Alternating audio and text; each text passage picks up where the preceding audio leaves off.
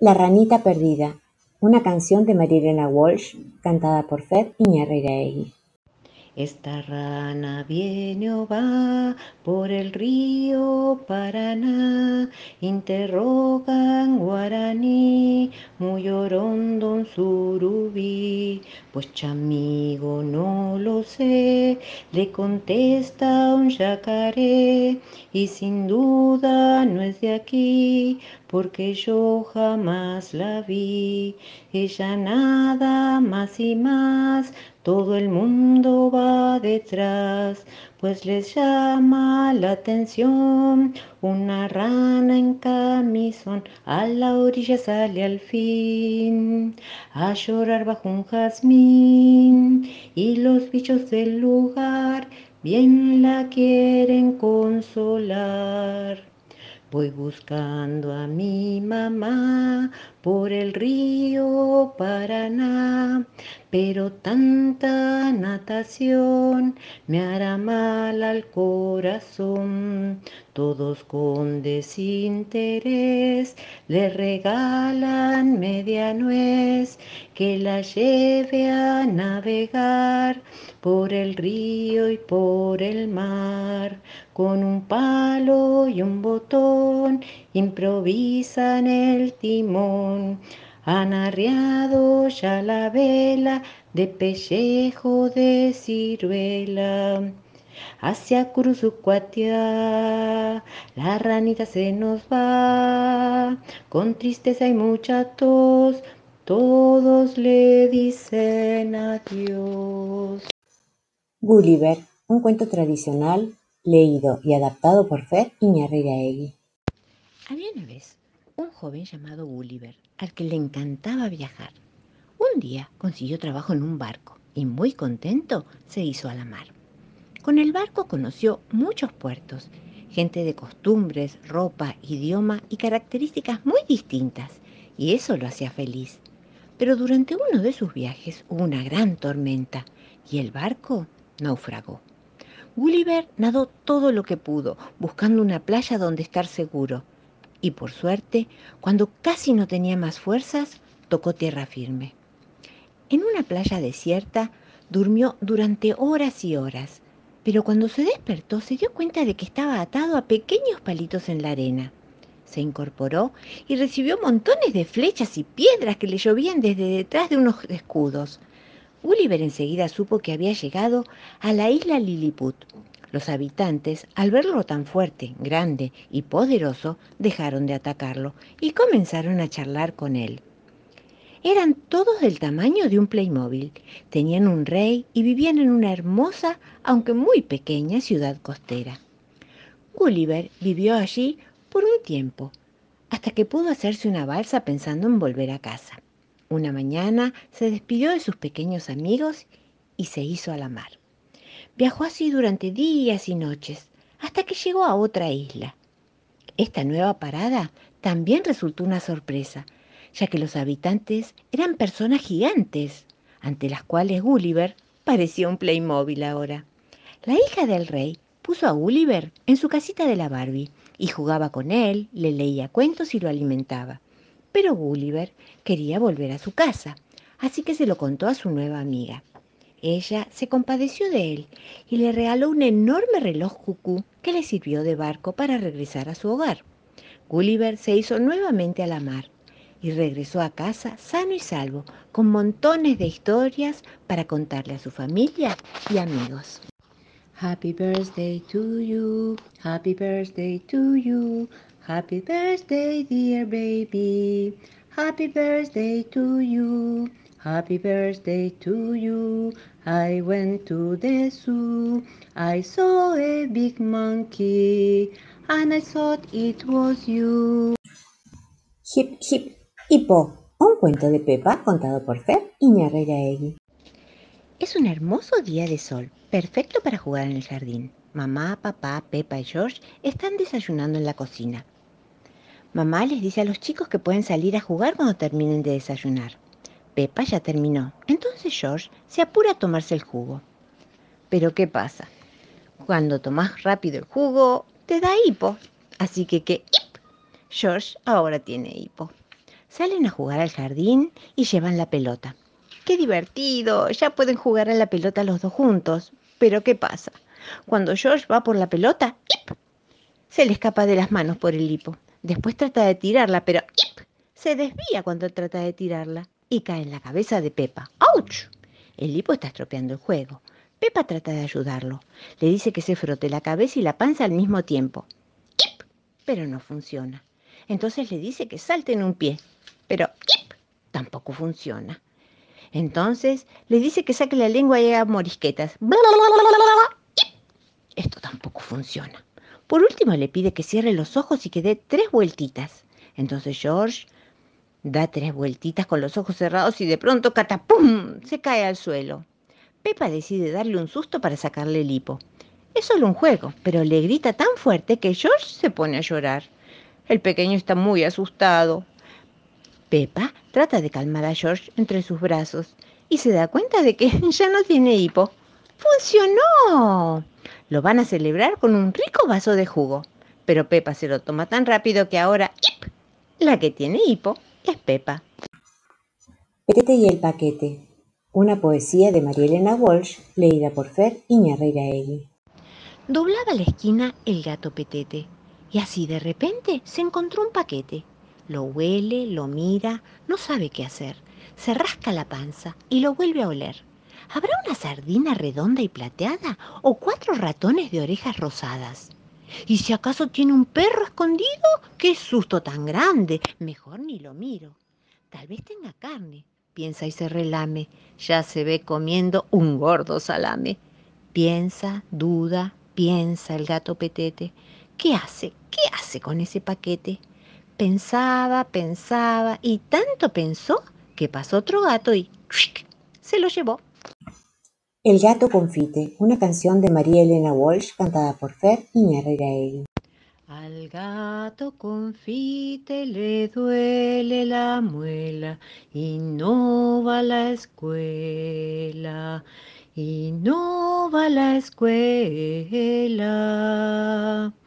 Muy alta, muy seria su pena gatuna, llega hasta la luna, llega hasta la luna.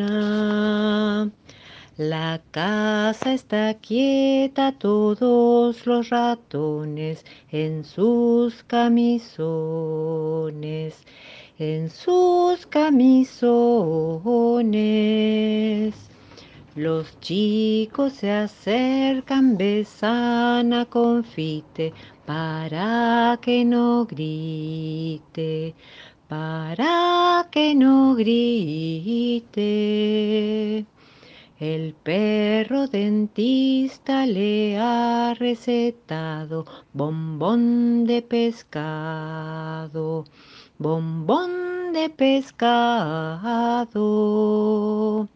No hay nada más triste, más triste que una tristeza gatuna. Gatuna, gatuna. Perdido y encontrado, un cuento de Oliver Sheffers contado por Fer Iñarreiraegui. Este era un nene que un día encontró un pingüino en la puerta de su casa. No tenía idea de dónde había salido, ni por qué lo seguía a todas partes. El pingüino se veía triste. ¿Se había perdido? El nene decidió ayudarlo a encontrar el camino a casa. Fue a la oficina de objetos perdidos, pero nadie había reclamado un pingüino. Les preguntó a los pájaros si sabían de dónde había venido. Ellos lo ignoraron. Hay pájaros así. Le preguntó a su patito de goma y el patito se alejó nadando. Tampoco sabía nada. Esa noche el nene se fue a dormir desanimado. Quería ayudar al pingüino y no se le ocurría cómo. A la mañana siguiente averiguó dónde viven los pingüinos. ¿Habría modo de llegar hasta allá? El nene corrió hasta un barco que había en el muelle y les preguntó si podían llevarlo hasta el polo sur, pero su voz se perdió con el sonido de la sirena del barco. Lo mejor sería ir remando en un bote fuerte y de buen tamaño. Entonces sacaron el bote del cuarto de las herramientas, lo equiparon con todo lo necesario y empujaron la embarcación al agua y se hicieron a la mar. Remaron durante largos días y noches. mientras el nene le contaba historias al pequeño pasajero, quien lo escuchaba muy atento. Atravesaron mares tranquilos y también olas muy altas como montañas, hasta que llegaron al Polo Sur. El nene estaba feliz, pero el pingüino parecía triste otra vez.